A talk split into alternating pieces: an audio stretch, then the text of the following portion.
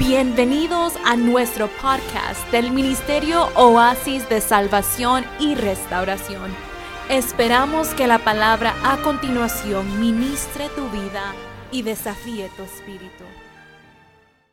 Conociendo al Dios de las Escrituras, conociendo al Dios de la Biblia. Porque mucha gente se pregunta eh, si el mismo Dios del Antiguo Testamento, por decirlo así, es el mismo Dios del Nuevo Testamento porque los nombres que aparecen en el antiguo pacto no aparecen ahora mismo en el Nuevo Testamento y uno se pregunta, ¿será el mismo Dios? Sí, es el mismo Dios y lo hemos venido estudiando, hemos visto cómo todos esos nombres que aparecen en el antiguo pacto hoy se van haciendo una realidad en la persona de Jesucristo y se van manifestando en la persona de Jesús. Entonces la primera serie, se llama, la, la primera parte de la serie se llamó Conociendo al Dios de las Escrituras porque es importante, siempre lo hemos dicho, que para usted seguir a Dios, amar a Dios, tiene que conocerlo. Y fue un Dios que siempre tuvo la intención de darse a conocer. Fue un Dios que nunca tuvo la intención de estar escondido, sino darse a conocer, revelarse, que lo conocieran. Porque yo soy Dios, decía él, y quiero que me sirvan. Amén.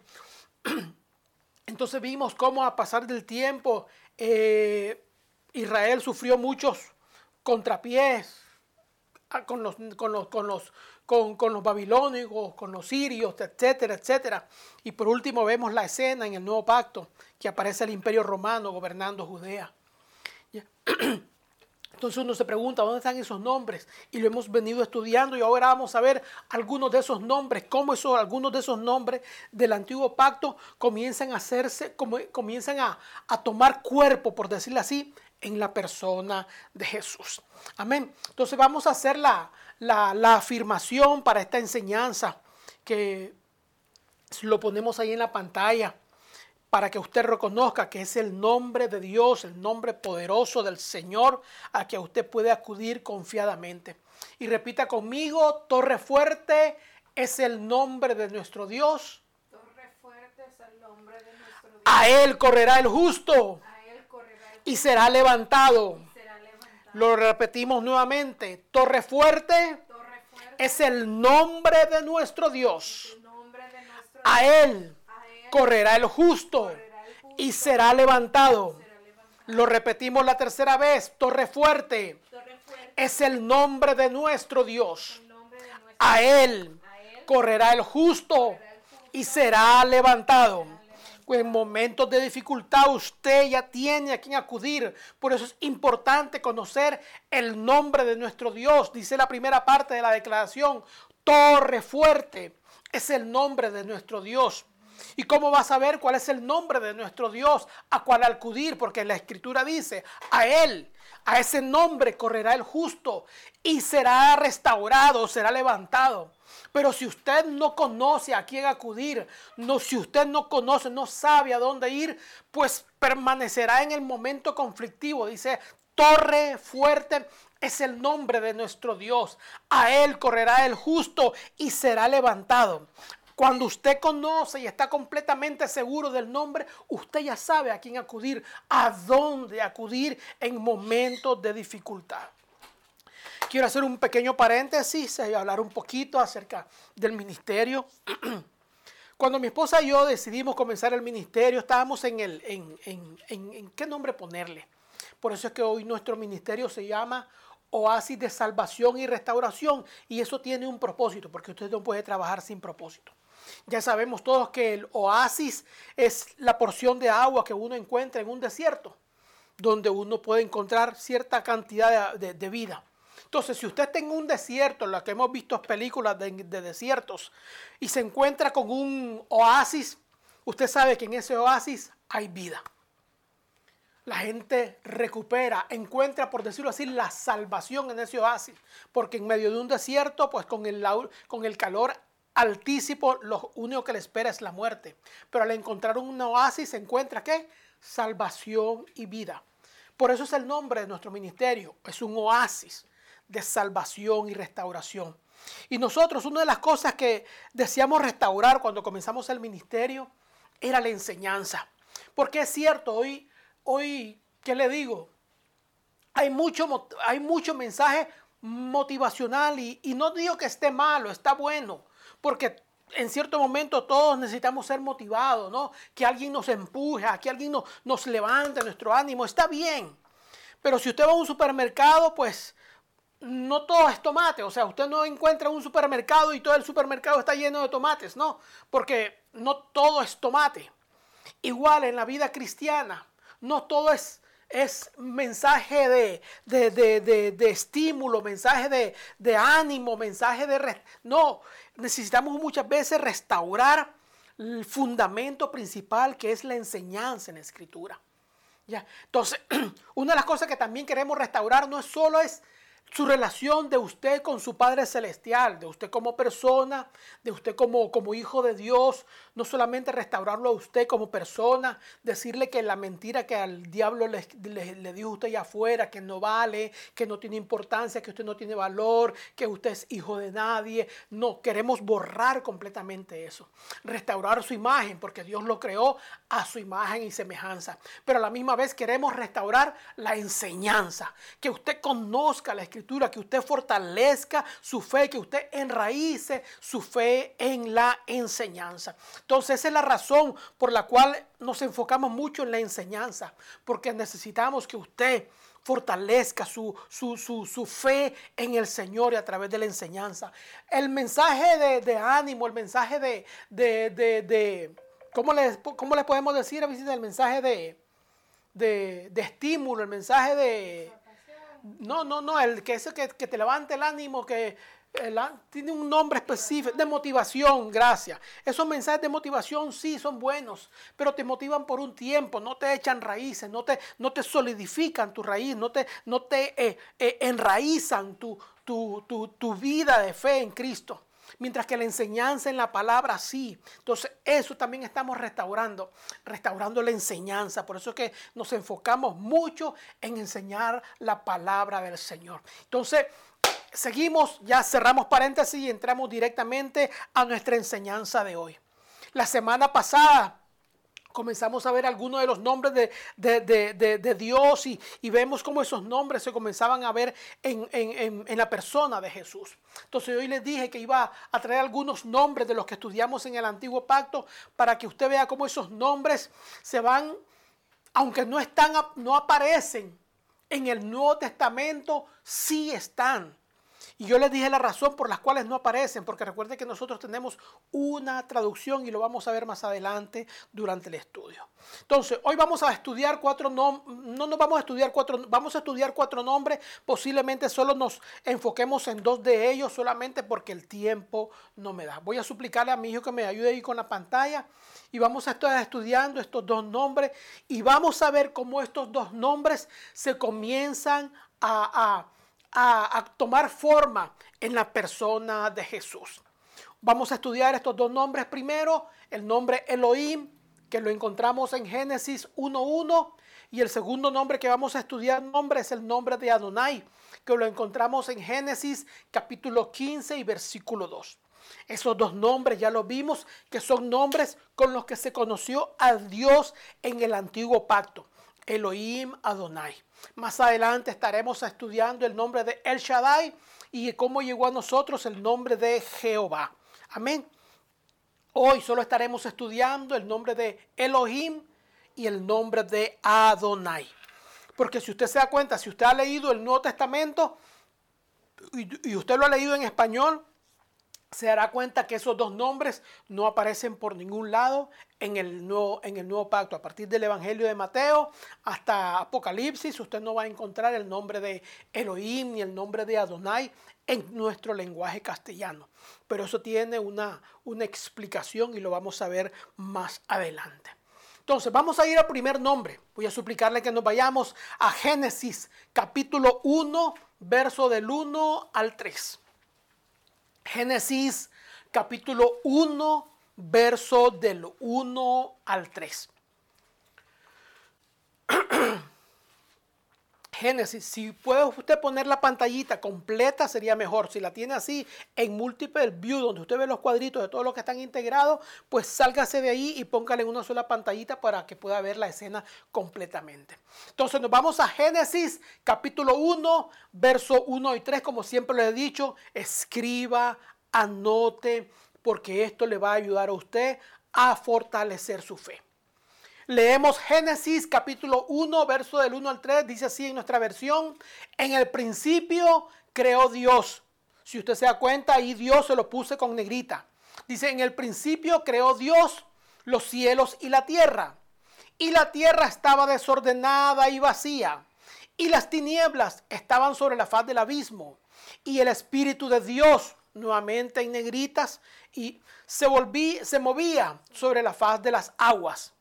Y dijo Dios, nuevamente la palabra Dios está en negritas, sea la luz y fue la luz. Esa es la versión que normalmente tenemos todos y es la Reina Valera, la que usted tiene.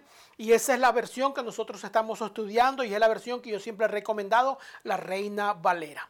Dice así, en el principio creó Dios y después dice, y el Espíritu de Dios, y después dijo, y dijo Dios. A la partecita yo le puse una versión de una Biblia que encontré en la internet, que es una Biblia hebrea eh, traducida al español. Si se dan cuenta, ahí en Génesis, que en, hebreo se pronuncia Bereshit, así significa el nombre, Bereshit, dice así en el verso 1. Bereshit, y después dice en el principio, lo voy a leer lo que está en paréntesis. En el principio creó. Si se dan cuenta, después de creó, ¿qué dice ahí? Elohim. Si después de creó dice Elohim. Porque el Dios creador, se lo dije yo, es Elohim. La palabra que a nosotros se nos tradujo como Dios, ahí aparece el nombre de Elohim en Génesis 1.1. Y es el primer nombre que aparece en las escrituras, Génesis 1.1. Bereshit bara Elohim et. Creó Dios los cielos. Y la palabra que aparece como Dios es la palabra Elohim. Verso Dios dice, verso 2 dice, la tierra estaba desolada y vacía. La oscuridad estaba sobre la faz del abismo. ¿Y qué dice? Y el ruaj de Elohim. En nuestra versión dice el Espíritu de Dios. La versión aquí hebrea dice y, el, y la ruaj de Elohim se tradujo Elohim, a nosotros se nos tradujo como la palabra Dios. El espíritu de Elohim se movía sobre la superficie de las aguas. Y en el verso 3 dice, habló Elohim, sea la luz y hubo la luz. Si se dan cuenta en esas tres versiones que nosotros tenemos que aparece Dios, la palabra hebrea para Dios es Elohim, que fue lo que hablamos, es el primer nombre de Dios. ¿Cuál es el primer nombre de Dios que aparece en la escritura? Es Elohim, que nos habla de quién? Del Dios creador del cielo y la tierra, del Dios creador. Antes que Él no hay nada, después de Él no hay nada, porque Él es todo, Él crea todo. Amén. Entonces, el Dios que a usted le sirve es el Dios creador de todo. Amén. Esa es la primera parte que tenemos que, afirmar. El nombre de Elohim se refiere a qué? Al Dios creador. Otra, le voy a enseñar solo como, como, como, como ejemplo otro texto donde aparece el nombre de Elohim traducido a nosotros como Dios. Amén. Vamos a ir a Josué, capítulo 1, verso 9. Josué, capítulo 1, verso 9 lo que estamos viendo aquí es solamente de que el nombre de Dios en el original es Elohim, a nosotros se nos tradujo como Dios. ¿Ok? Josué capítulo 1, verso 9, un pasaje muy conocido por ustedes. Dice Josué 1.9, Aquí a la izquierda de la pantalla usted tiene la versión Reina Valera, que es la que nosotros tenemos, y en a la derecha tiene la versión que más le dije más en, que le encontré en la internet. José 1.9, la versión Reina Valera dice, mira que te mando, que te esfuerces y seas valiente, no temas ni desmayes, porque Jehová, tu Dios, el Dios está con, en negrita, estará contigo en donde quiera que vayas. Repetimos Josué 1.9. Mira que te mando que te esfuerces y seas valiente. No temas ni desmayes, porque Jehová tu Dios estará contigo en donde quiera que vayas. Ahí aparece Dios en negrillas. Vamos a la Biblia hebrea. Dice Josué, Yahoshua, así se escribe para que vayan aprendiendo. Me gusta siempre enseñarles un poquito. Y dice el verso 9, no te he ordenado, sé fuerte sé valiente. Así que no temas, no te desanimes, porque ahí aparecen las cuatro letritas. ¿Se acuerdan cuando yo leo el nombre del, nombre inefable? Que son las cuatro letras que no se pronuncian. Ahí se dan cuenta, como es la Biblia hebrea, solo escriben el nombre, pero no lo pronuncian. Porque ahí está, a nosotros se nos tradujo como Jehová, lo vamos a leer como Jehová. Porque Jehová, ¿tú qué dices?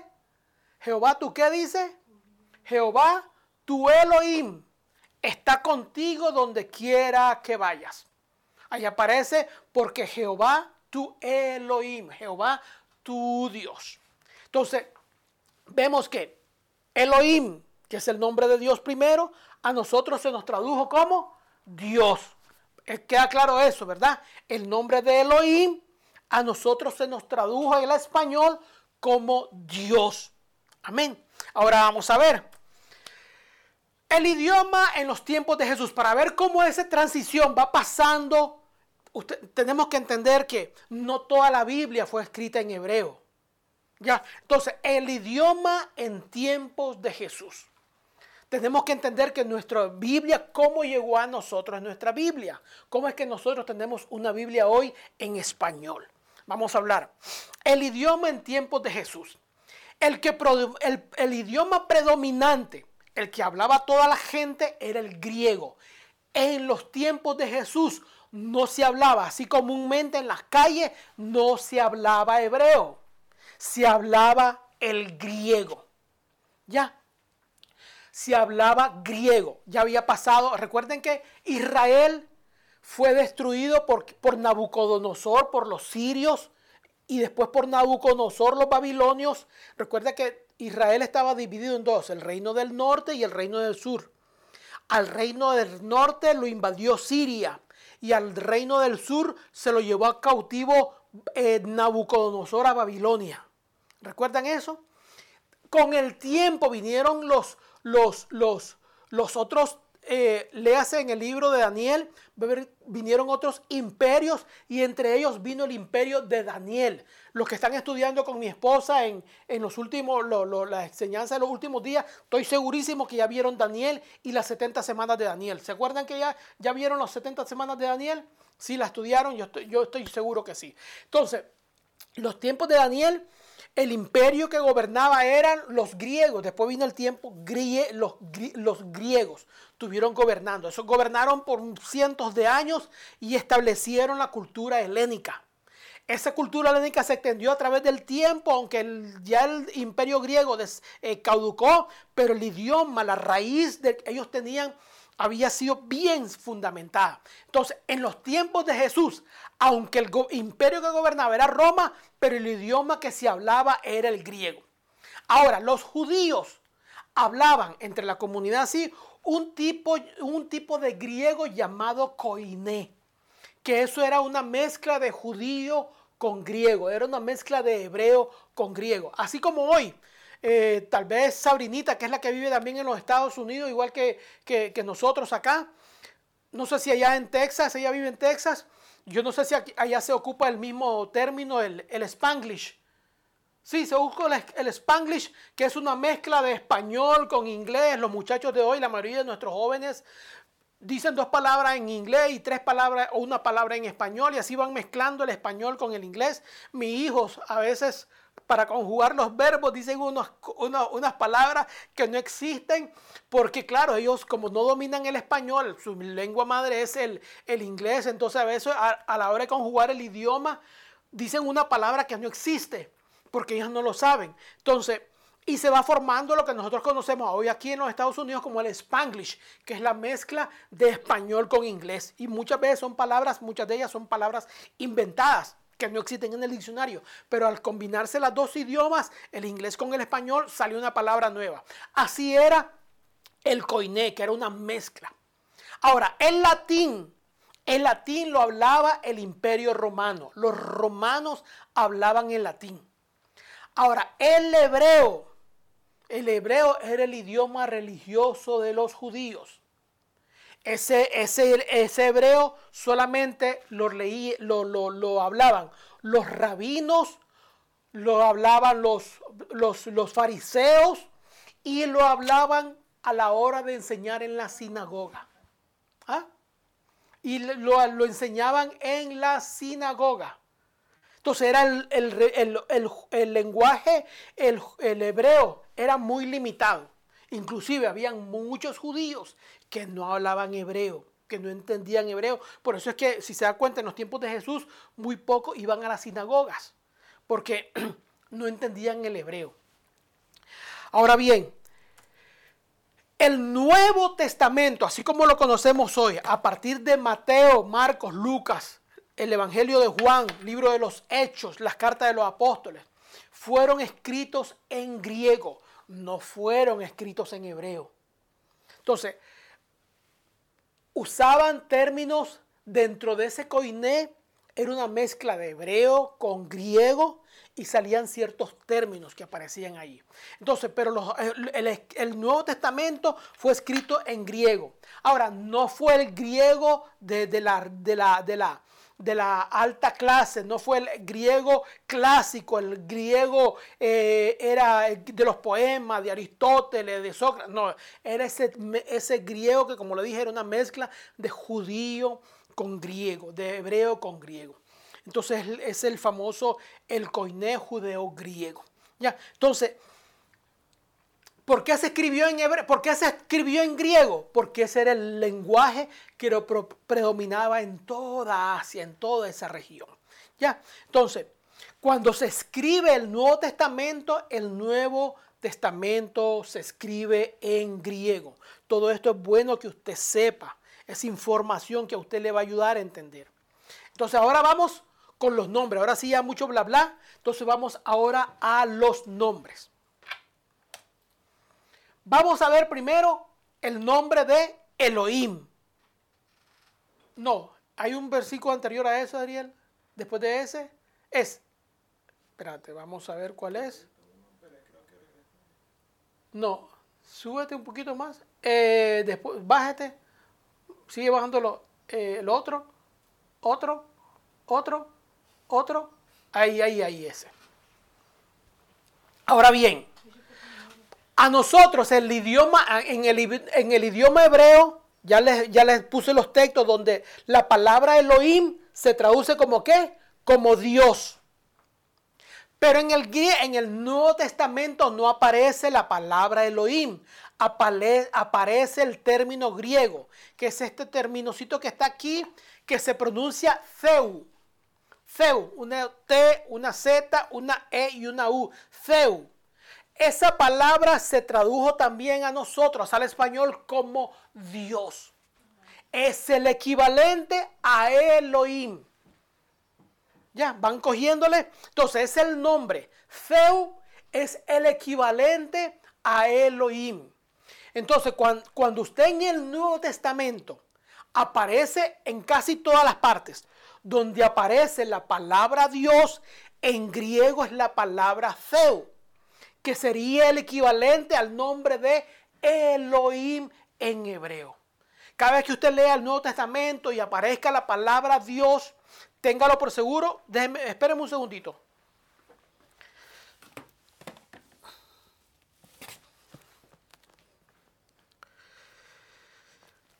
Se lo pongo eso porque no lo tenía escrito, no lo, tengo, no lo tenía planificado acá, pero ahí está. ¿Lo pueden ver en la pantallita? ahí, ahí. ahí. Oh, Yo ya lo comprobé con este Nuevo Testamento. ¿Lo ven acá? Lo pueden, si ustedes lo pueden comprar, conseguir. No le estoy haciendo propaganda a nadie. No me están pagando por, por vender este libro. Es el interlineal griego-español. Que lo pongo así para que lo puedan. Interlineal griego-español. ¿Ya? Ya lo comprobé y muchas donde la palabra Dios aparece, aparece el nombre, esa palabra en, griego que significa Zeu, que, sin, que nuestro equivalente, al equivalente a nosotros es Dios. Entonces, vamos a ir a Mateo 16, 16. Ahí lo tenemos en la pantalla. Mateo 16, 16. Mateo 16, 16. Vaya a su Biblia. Mateo 16, 16. Por eso le digo, a mí me gusta enseñar porque enseñar le ayuda a usted a fortalecer. Usted entonces, cuando usted enseña y aprende, usted ya sabe por qué cree lo que cree. Lástima que no entró José Ruiz. José Ruiz estudiamos con un maestro que en nuestras muchachadas, Eduardo, creo que si no me equivoco, el apellido era Galo Tenorio, no me acuerdo muy bien, pero lástima que Chepito no entró. Y nos metían doctrina. Nosotros estudiamos el Apocalipsis cuando teníamos tal vez que 18, 17 años. Ustedes lo están estudiando hoy. Sí, sí. Yo nosotros con, Eduardo estudiamos, veíamos la marca de la bestia, la bestia, imagínense todo usted. Tal vez tendríamos nosotros la edad de, de, de Cindy. Cindy, no, no, un poquito más viejo, un poquito más. Cindy tiene 14 años, Cindy tiene 14 años. Entonces estamos un poquito más mayorcito, más, mayorcito que, que, Cindy. Ya, desde esa edad estudiamos ya enseñanza, doctrina. Y gracias a Dios nos ha ayudado a mantener hoy. Vamos al texto. Mateo 16, 16 dice así. Respondió Simón Pedro, dijo, tú eres el Cristo, el Hijo del Dios viviente. Aparece el término Dios en nuestro español. ¿Qué? Sí.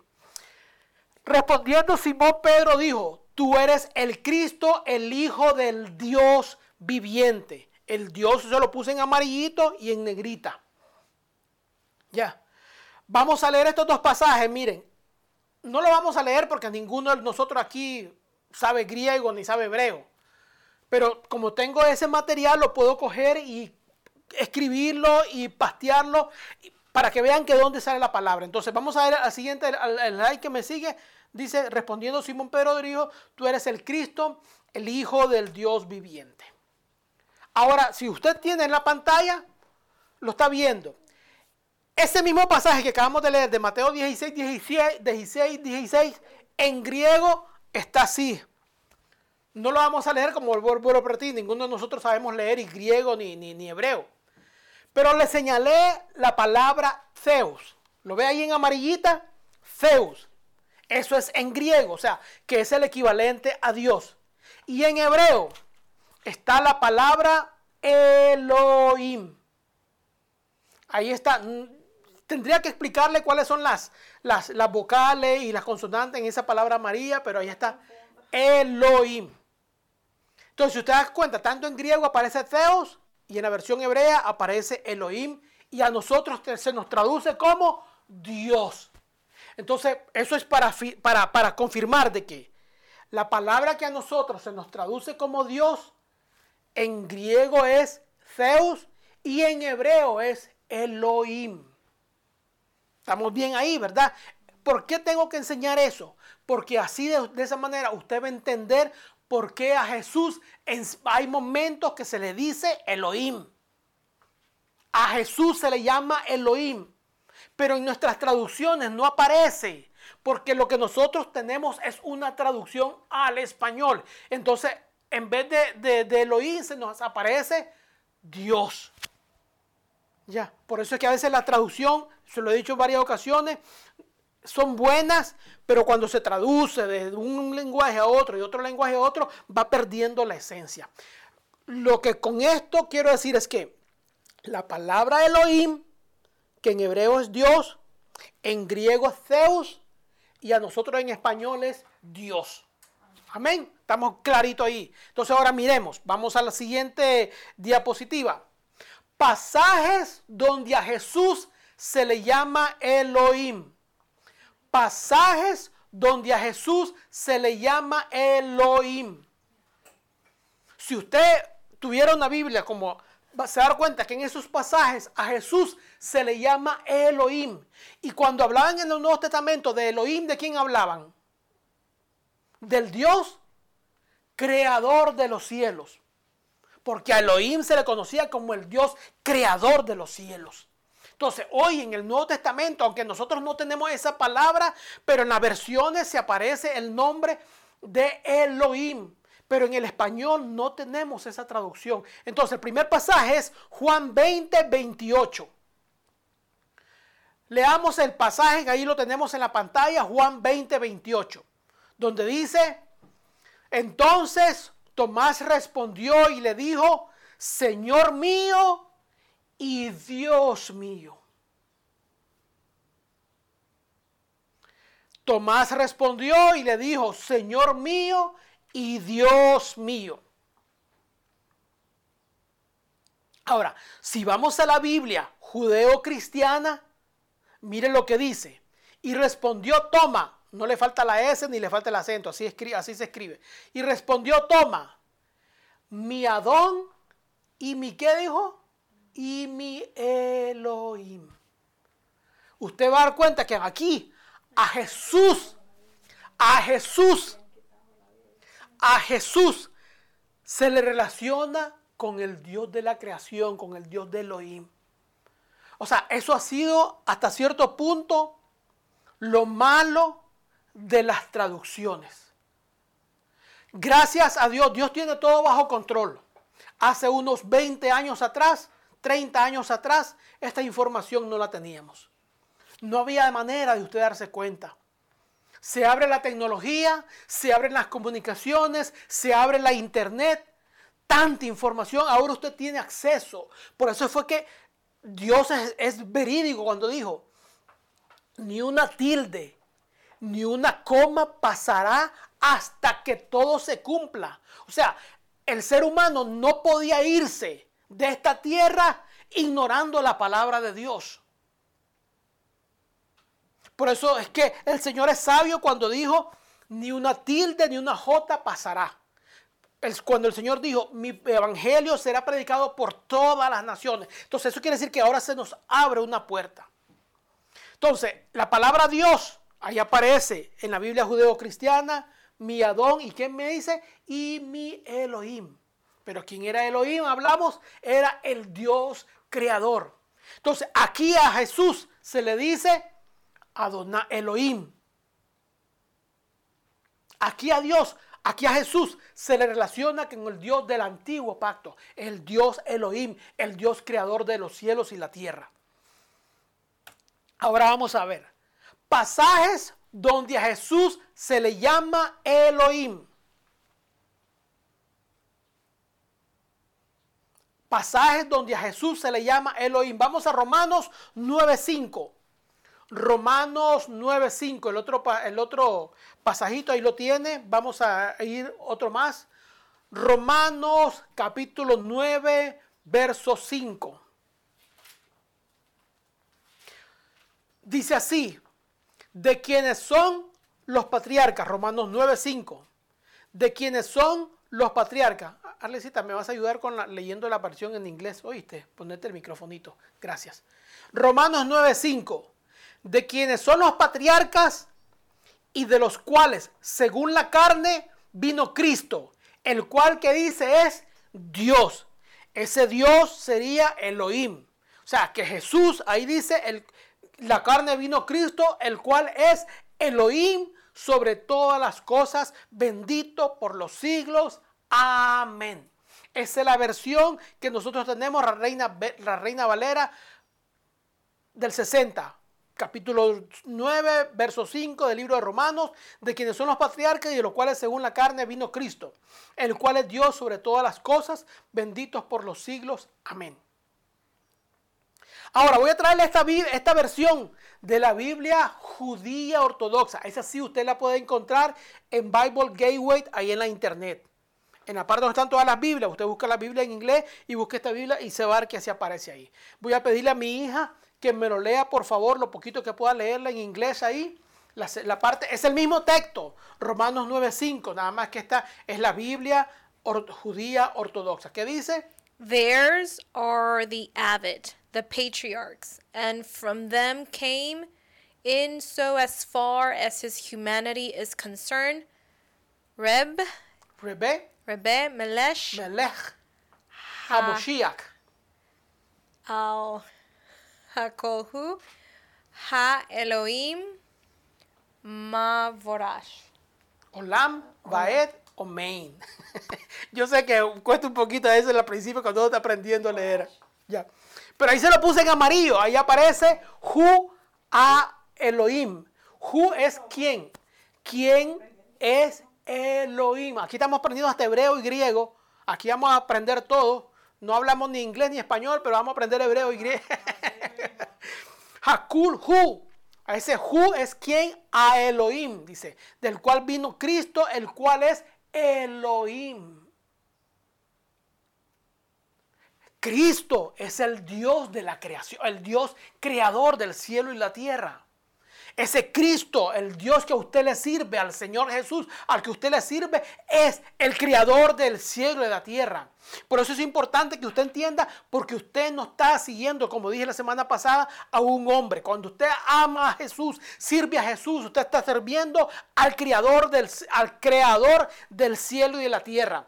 Ese es su Dios al que usted le sirve. Ahora vamos a ver estos pasajes, pasajes donde Jesús se le habla como el creador. Vamos a ir entonces donde si es si Jesús es el Elohim y Elohim es el Dios de la creación, tiene que haber algo porque de nada me sirve que yo me autollame Elohim si no hay ningún texto que pruebe que yo fui el creador del cielo y la tierra. Entonces vamos a ver estos pasajes. Ahí lo tenemos los tres, son pasajes pequeños donde Jesús se le dice que Él es Elohim, Él es el creador de todas las cosas.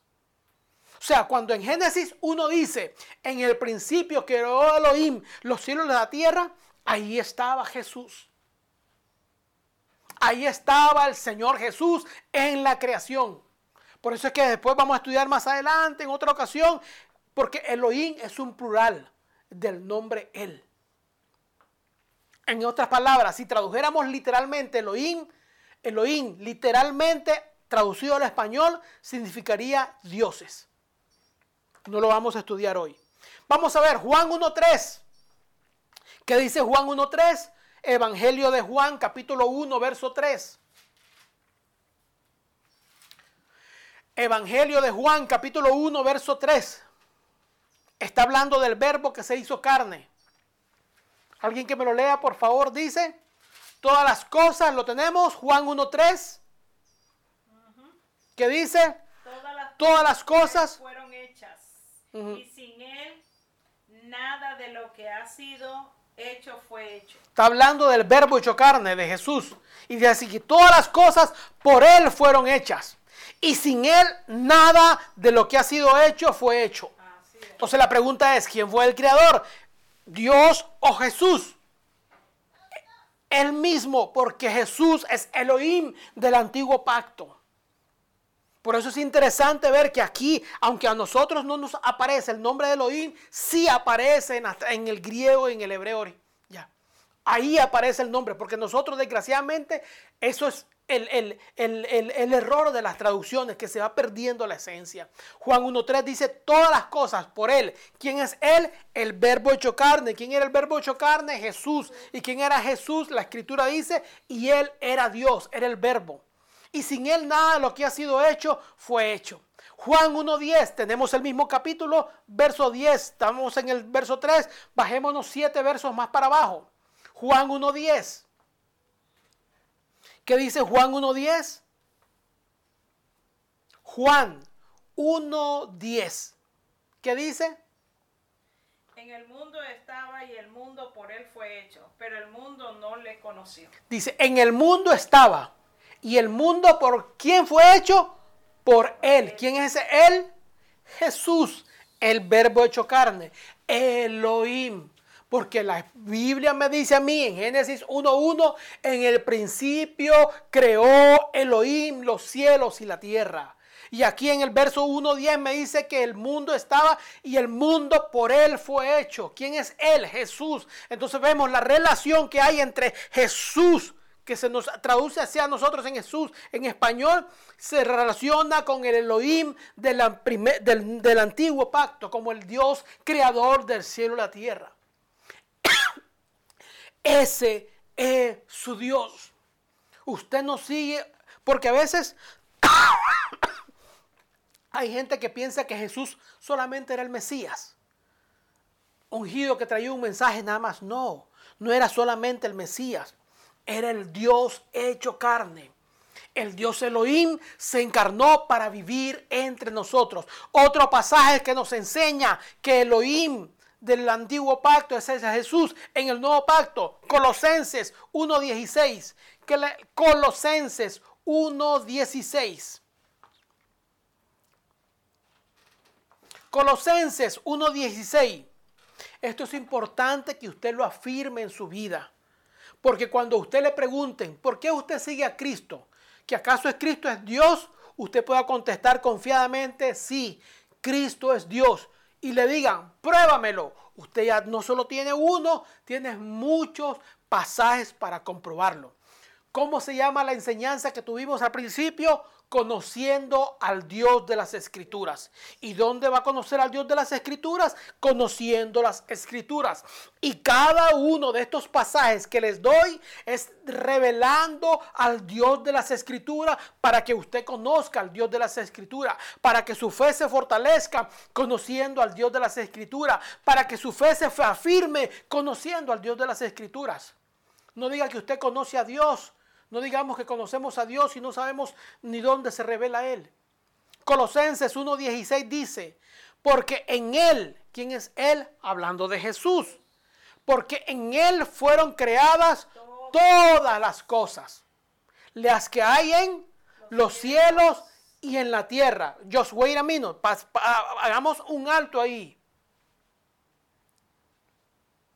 Hagamos un alto ahí. Dice, porque en Él fueron creadas todas las cosas, las que hay, lo dice, en los cielos y las que hay en la tierra.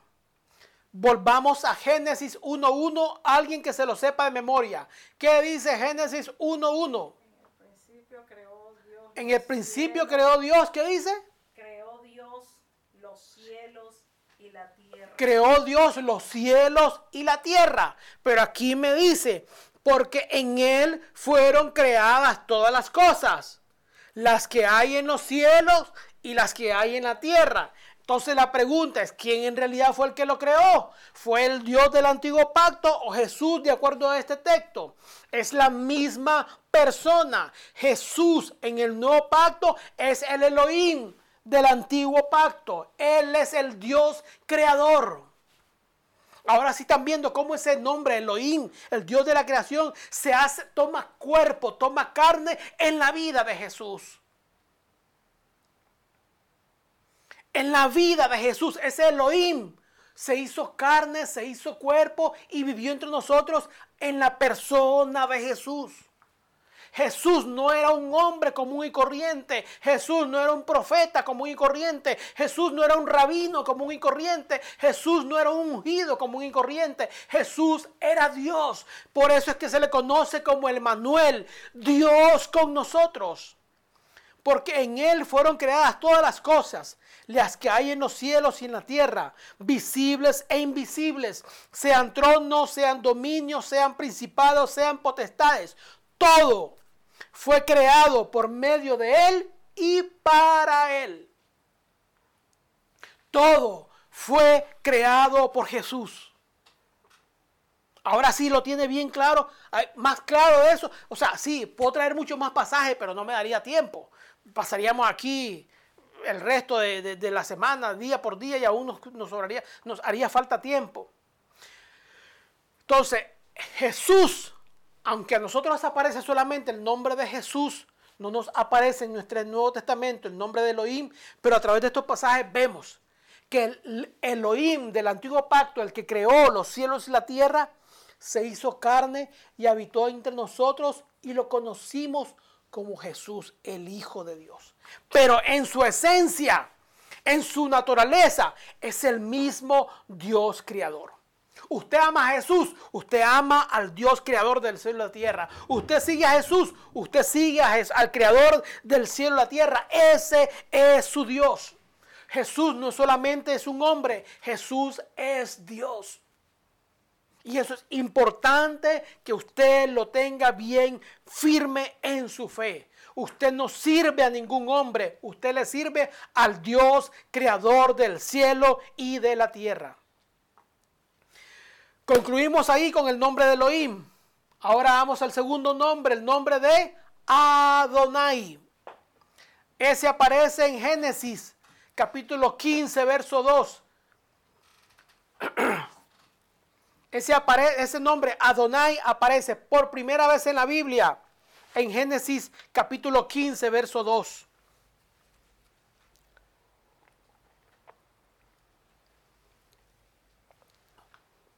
Gracias.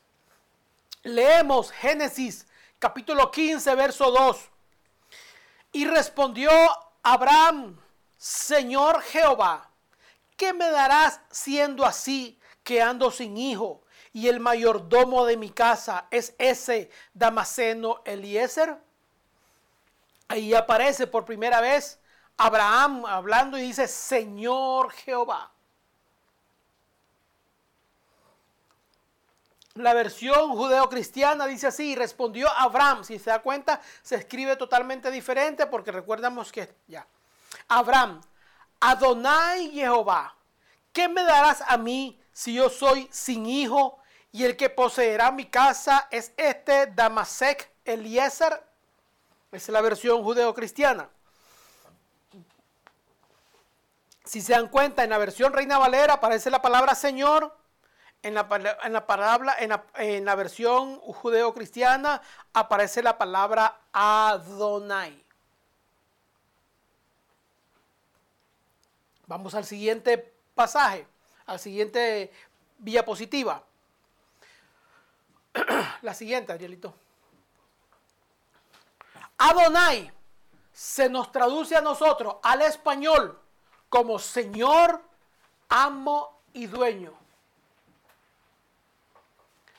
A nosotros, la palabra Adonai, el nombre de Dios, Adonai, se nos traduce a nosotros al español como Señor, amo y dueño. En el Nuevo Testamento no aparece el término Adonai, porque el término es en griego, el Nuevo Testamento es escrito en griego. En el Nuevo Testamento, en el Nuevo Pacto, en los Evangelios y en las epístolas, aparece la palabra que está escrito ahí que se pronuncia Kyrie, que también se nos traduce a nosotros al español como Señor, amo y dueño. Entonces, esa palabra Kyrie es el sino, por decirlo así, es el mismo término en hebreo que significa Adonai, que significa Señor, amo y dueño. Entonces, en el Nuevo Testamento usted va a encontrar Kyrie que es el equivalente a Adonai. ¿Estamos claros con eso? Entonces vamos a ver el primera parte, uno de los primeros versos donde aparece Mateo 7:21. Tenemos Mateo 7:21, ahí lo tenemos el, el pasaje. Mateo 7:21 dice así. Lo tenemos.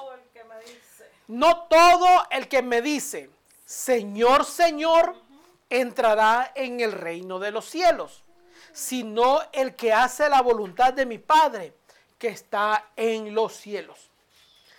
Lo leemos nuevamente. No todo el que me dice Señor, Señor, esa es la versión que nosotros tenemos, así se nos tradujo a nosotros, entrará en el reino de los cielos, sino el que hace la voluntad de mi Padre que está en los cielos. Ahora vamos a leer, bueno, no lo vamos a leer, vamos a ver ese mismo pasaje tanto en la versión griega como en la versión judeocristiana. Vamos a verlo. Ahí está. En griego se escribe así, no lo vamos a leer porque ninguno de nosotros habla griego. Pero sí, ahí en amarillita aparece la palabra curie, curie, que significa Señor, Señor. Y en hebreo aparece también enselladito en negro la palabra Adonai, Adonai. Ya ve, en griego aparece kurie, kurie. En hebreo la, el equivalente es Adonai, Adonai. A nosotros nos llegó la traducción como Señor, Señor. Ya. Señor, Señor es la traducción. Pero en nuestro lenguaje, recuerden que Señor, para nosotros en español, es cualquiera. El señor de la esquina, el señor que vende plátano, el señor que vende guayaba, el señor que, de la pulpería, porque ya hemos perdido ese, ese peso que tiene la palabra Señor. Porque el Señor es el dueño. Cuando hablamos de Señor, es el dueño, es el amo. Vuelvo y repito, a nosotros en español esa palabra ya perdió su peso. Porque vuelvo, el Señor de la basura, el Señor de los nacatamales, el Señor de los aguacates. Entonces cualquiera se llama Señor. Y no, y no, y cuando nos referimos a ese Señor, no estamos diciendo que ese es el dueño de nosotros, porque nosotros no tenemos dueño. Humano, tenemos a Dios. Entonces, ese Señor, cuando hablamos de Adonai, tiene otro peso totalmente diferente. Ese Señor, cuando hablamos de Adonai, tiene un peso que es pertenencia. Usted le pertenece. Cuando usted dice que Dios es su Señor, está hablando de que usted le pertenece a Él. Él es su amo. Él es su dueño. Ese Adonai, cuando hablamos del Dios Adonai, es nuestro dueño. No es el Señor que vende cuajada, ni que vende queso, ni que vende leche. No, no estoy hablando de ese Señor. Es el dueño nuestro. Entonces, miremos. Pasaje donde a Jesús se le llama Adonai. ¿Qué significa para nosotros Adonai? Señor, amo y dueño. Entonces, en estos pasajes que vamos a leer ahí, no se le llama Señor por Señor, se le llama dueño. Se le está diciendo, tú eres mi dueño. Vamos a Juan capítulo 20, 28. El siguiente pasaje, Danielito. Juan 20, 28. Juan 20, 28. Mismo pasaje que habíamos leído anteriormente. Entonces Tomás respondió y le dijo, Señor mío y Dios mío.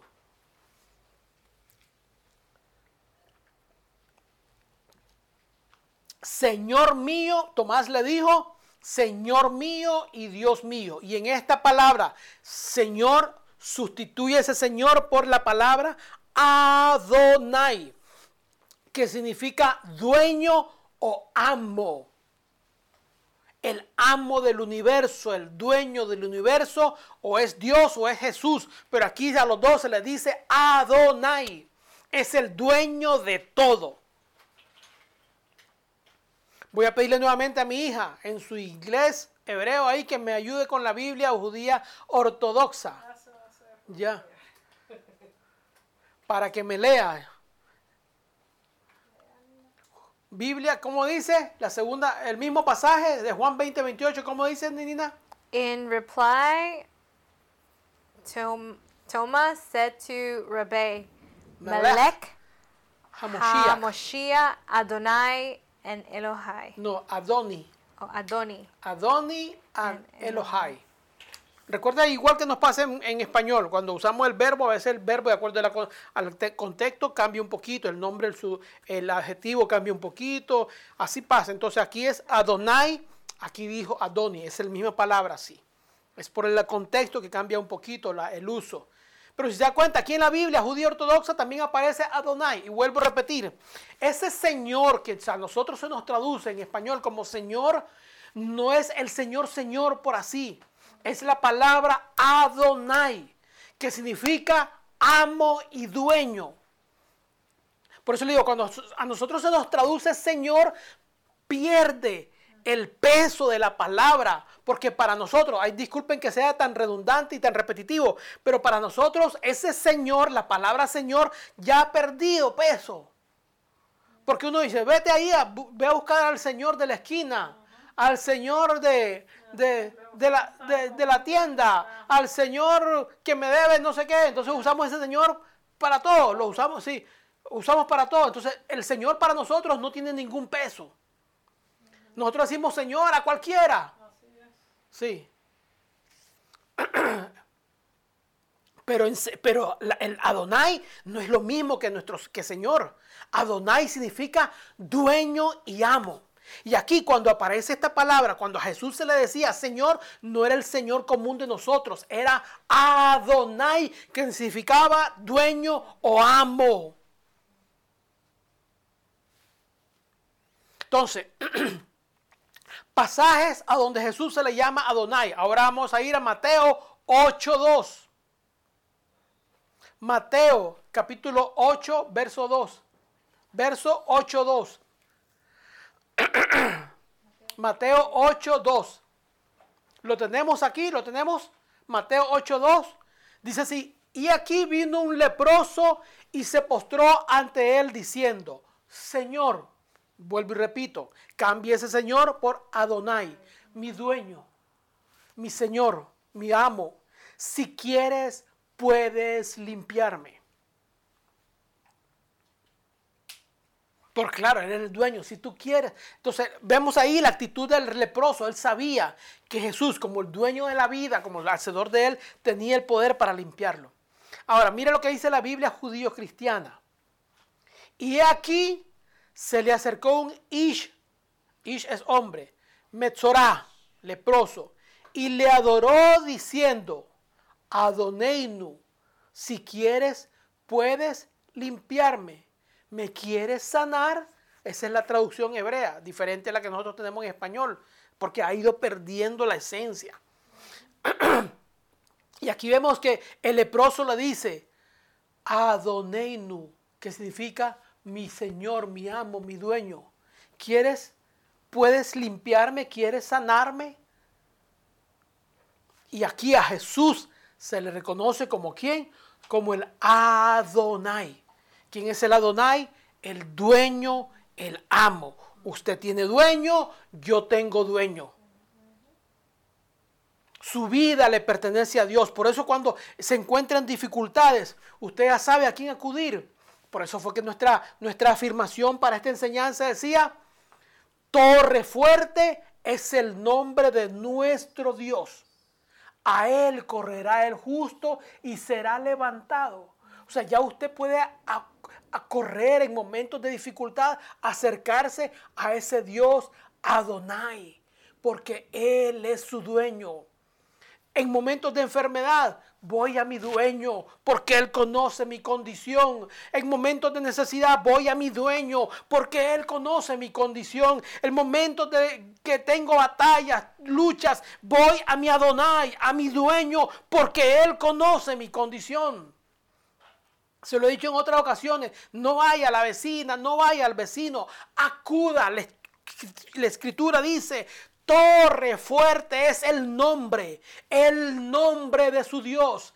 A él correrá el justo. Si usted es un justo, corra a ese nombre. Corra al nombre de Adonai, refúgiese en él. Ahora ya usted sabe que ese nombre Adonai también está integrado en la persona de Jesús. Entonces cuando usted busca a Jesús, busca al Adonai, busca al Elohim. Cuando usted clama a Jesús, está clamando a Adonai, está clamando a Elohim. Por eso es que es un nombre sobre todo nombre. Porque ahora ya no necesita mencionar Elohim, ya tiene que buscar el nombre de Jesús. Ya no buscamos a Adonai porque está en el nombre de Jesús. Ya no buscamos al Shaddai, está en el nombre de Jesús. Ya no buscamos el Elión porque está en el nombre de Jesús. Es el nombre sobre todos esos nombres. Adonai, quieres limpiarme? Esa es la pregunta que le hace el leproso. Vamos a ir, seguimos estudiando que ya él se nos va. Pasajes donde a Jesús es Adonai. ¿Y qué es Adonai? Es el dueño. Vuelvo y repito, yo, el dueño ya cuando uno habla de dueño ya la cosa cambia. Pero si habla Señor, pues como le dije, Señor para nosotros es muchas cosas. Hechos capítulo 2, verso 36. Hechos, capítulo 2, verso 36. ¿Qué dice Hechos 2.36? Y ya se me ve el tiempo. Voy a intentar interpretar en los próximos dos minutos. Hechos 2.36, vamos rápido. Si ustedes buscan, los que están aquí conmigo, encuentran el pasaje rápido, quiere decir que ya todos lo tenemos. Pero si están muy lentecitos, me dice que la gente falta. Hechos 2.36 que dice, sepa pues ciertísimamente toda la casa de Israel que a este Jesús, a quien vosotros crucificasteis, Dios le ha hecho, ¿qué le ha hecho? Señor. ¿Usted por qué va a cambiar esa palabra Señor?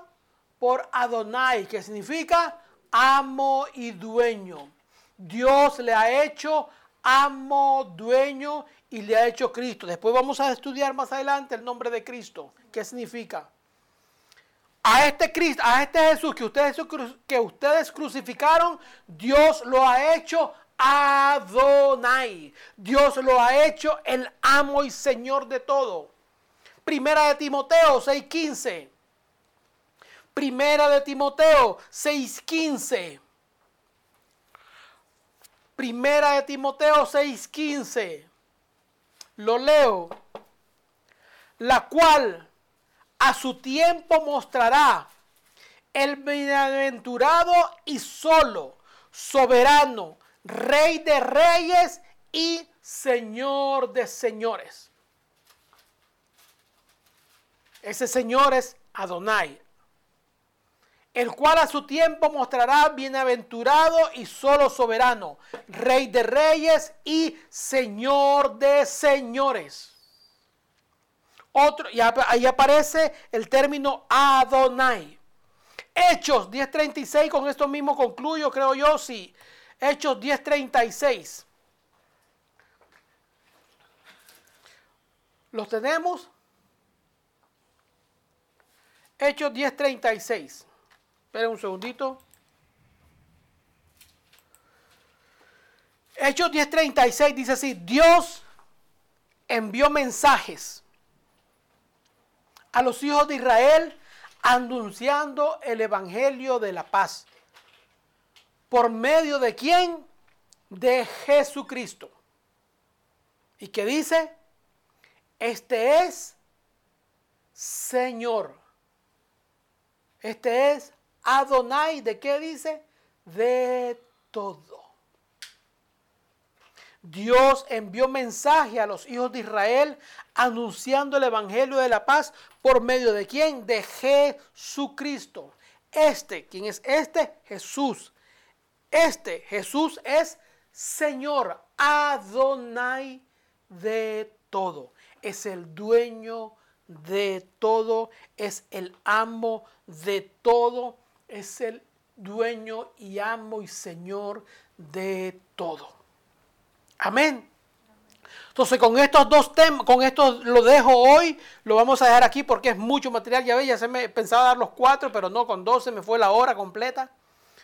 Pero vamos viendo entonces que primeramente estudiamos los nombres de Dios, cómo Dios se revelaba en el antiguo pacto y se daba a conocer. Se dio a conocer como Elohim, el Dios creador. Después que se comenzó a, como Adonai, el Señor y amo, el dueño.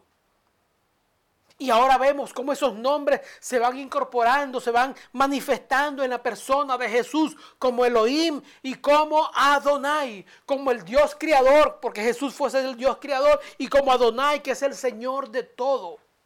Ahora sí se da cuenta cómo esos nombres van cogiendo forma en la persona de Jesús. Cuando uno desconoce esas cosas, uno, Jesús es Dios, sí, pero ¿cómo compruebo yo que es Dios? Ahora ya vamos poquito a poquito aprendiendo un pasaje aquí, cogiendo por aquí, entonces ya el rompecabezas se nos va armando. Ya vamos entendiendo un poquito mejor por qué es que adoramos a Jesús. Por eso no adoramos a, a, los dioses de los chinos. Los chinos tienen un montón de dioses. Los hindúes, ni se diga, tienen a la culebra, tienen al camello, tienen a la rata, 20 mil dioses. Pero nosotros seguimos a Adonai, a Elohim, el Dios creador del cielo y la tierra. Amén. Quiero hacer una oración por hoy, por ahora con ustedes. Vamos a concluir la clase de hoy, la enseñanza de hoy, porque es mucho material, pero espero, de verdad que sí, espero con todo mi, mi corazón que le estemos sacando provecho, que escriba cada texto, cada, y eso le va a ayudar a, a afirmar su fe, para que usted se dé cuenta de que usted no cree en cualquiera, usted cree en el Dios Todopoderoso, Creador del cielo y la tierra. Padre, gracias en este momento te doy por mi audiencia, Señor, en línea. Yo pido que lo bendigas, que espíritu de sabiduría, espíritu de inteligencia, espíritu de conocimiento, espíritu de consejo sea sobre ellos. Conocimiento, espíritu de temor de Jehová sea sobre ellos. Que sean abiertas sus mentes, Señor, su espíritu, su corazón, para recibir la palabra. Que comprendamos, Señor, que no servimos a cualquiera. Que hemos puesto nuestra fe en el Dios creador del cielo y la tierra, manifestado a nosotros y revelados a nosotros a través de la persona de Jesús de Nazaret. Señor, bendecimos la vida y bendigo la vida de mis oyentes. Bendícelos con bendición hasta que sobreabunde. Ábrele las ventanas de los cielos y derrama la bendición. Derrama salud, derrama sanidad. Abre puertas de bendición. Abre caminos de bendición para ellos. En el poderoso nombre, nombre que es sobre todo nombre, en el nombre poderoso de Jesús de Nazaret. Amén y amén. Amén y amén. Los dejo con esta enseñanza. La próxima semana estaremos estudiando el nombre de El Shaddai. Y vamos a estar estudiando algo interesante acerca de cómo llegó a nosotros el nombre de Jehová.